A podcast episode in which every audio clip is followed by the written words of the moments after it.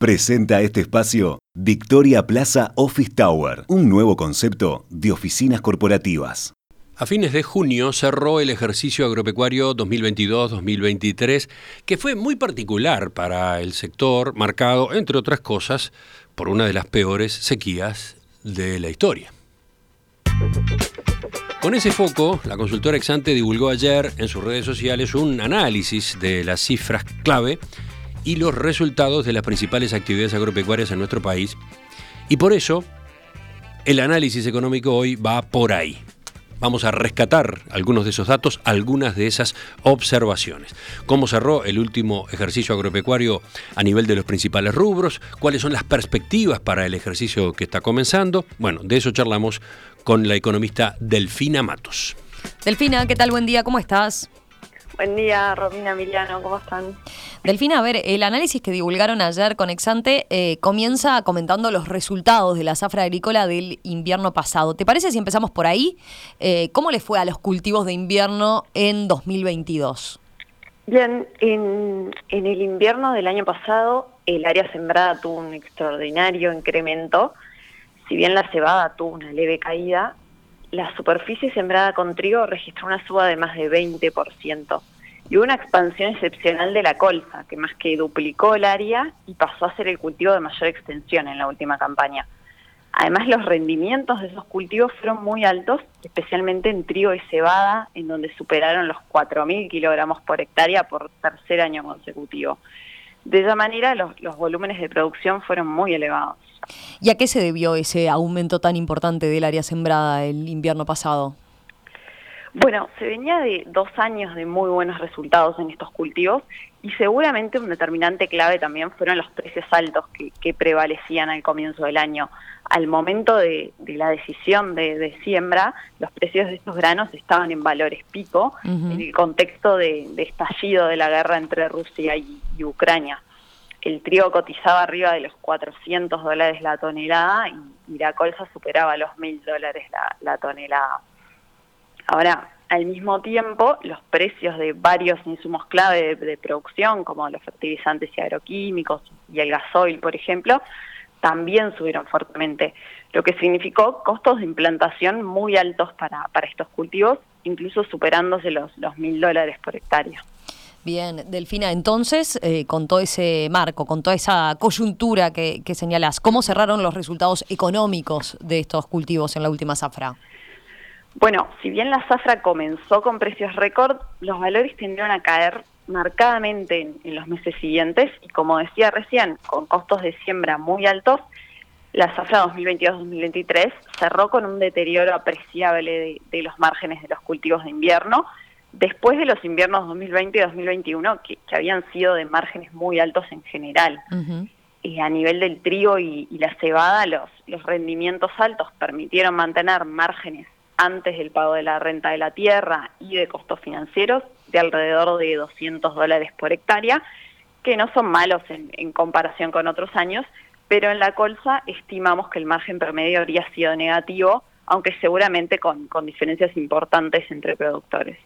Bien, eh, a ver, parece claro que en el invierno la sequía no llegó a impactar negativamente sobre las productividades. Pero claro, a partir de la primavera comenzó a instalarse, sí, la sequía con, con toda la fuerza. Así que, eh, que, tuvo un impacto obviamente muy severo en la campaña agrícola de verano, ¿verdad? Sí, sí, efectivamente. La, la sequía pegó muy duro en, los cultivos de, verano, yendo puntualmente a la soja, que, que es el cultivo más extendido en el verano en nuestro país. El área sembrada se mantuvo en el entorno de 1.200.000 hectáreas pero la falta de lluvias durante el verano provocó la pérdida de un porcentaje muy importante de esa superficie y dejó productividades muy, pero muy bajas. Eso resultó en una cosecha muy reducida. Según las cifras oficiales, se estima que la producción de soja habría sido de unas 700.000 toneladas, que es menos de un tercio de, lo que se había cosechado en, el ciclo de verano anterior. Impacta esa cifra, ¿no? Decías, menos de un tercio de lo que se había cosechado en el verano anterior. Sí, sí y, al igual que, para los cultivos de invierno, los costos de producción en la soja también fueron muy altos en, la última zafra, por lo cual aún con precios de venta que, se mantuvieron en, valores elevados para la soja, el, cultivo de soja subió pérdidas muy abultadas en, en la zafra 2022-2023. Nuestras estimaciones apuntan a pérdidas incluso antes del pago de la renta de la tierra de más de 500 dólares por hectárea en promedio. Seguramente hubo grandes diferencias entre productores dependiendo de cómo impactó el clima en cada caso, pero indudablemente fue una zafra de verano extraordinariamente negativa. Ahora, a ver, antes de, dejar atrás la, agricultura, eh, en el análisis que, ustedes publicaban resaltaban que el arroz fue una excepción en este sentido, ¿no? Y tuvo una buena zafra. Eh, ¿Podemos comentar brevemente las cifras en este caso? Sí, ya, ya habíamos venido comentando en este espacio que al ser el arroz un cultivo de riego, la sequía no tuvo mayor impacto e incluso se benefició de, las altas temperaturas y la buena luminosidad del verano. Las cifras oficiales que se publicaron hace unas semanas lo confirmaron. El, rendimiento del arroz fue récord en, la zafra 2022-2023. ¿Y cómo cerraron los márgenes en el cultivo de arroz en, ese escenario de buena producción? Bueno, el, arroz no fue ajeno a, la suba fuerte de, los costos de producción, por lo que si bien el precio del arroz recibido por el productor tuvo una suba en un escenario de aumento de los precios del arroz a nivel global, los márgenes por hectárea también tuvieron un deterioro en, este sector. Bien. Eh, esto es en lo que refiere a la agricultura. Ahora, cambiemos de rubro. ¿Qué pasó con la actividad pecuaria en este último ejercicio? Bueno, a, nivel de la ganadería de carne, también fue un ejercicio de, fuerte deterioro después de lo que había sido un ciclo 2021-2022 excepcional, con el enfriamiento que tuvo la demanda externa por carne, especialmente desde China, de una contracción marcada de, la actividad. La faena vacuna cayó más de 20% en, en el conjunto del ejercicio y hubo además menores niveles de, productividad. Y, con precios más bajos de la carne y una menor demanda por parte de la industria, los valores del ganado tuvieron una corrección muy importante a la baja. Todo eso, sumado al incremento de costos que, se vio exacerbado por la sequía, resultó en márgenes muy acotados para, para los establecimientos ganaderos.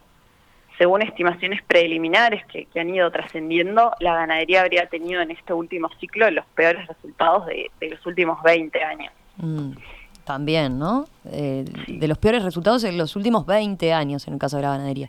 ¿Y cómo fue eh, la situación a nivel de la lechería? ¿También fue un ejercicio malo para este sector? Bueno, en la lechería la mayor demanda de productos lácteos desde Brasil permitió sostener precios altos de, la leche pagada al productor, lo que alentó a los productores a hacer una inversión importante en suplementación del ganado en medio de la sequía. De esa forma, la producción de leche tuvo solo una leve caída en, el conjunto del ejercicio, aunque el incremento de costos también se habría traducido en peores resultados para, para los tambos en, en el ejercicio 2022-2023.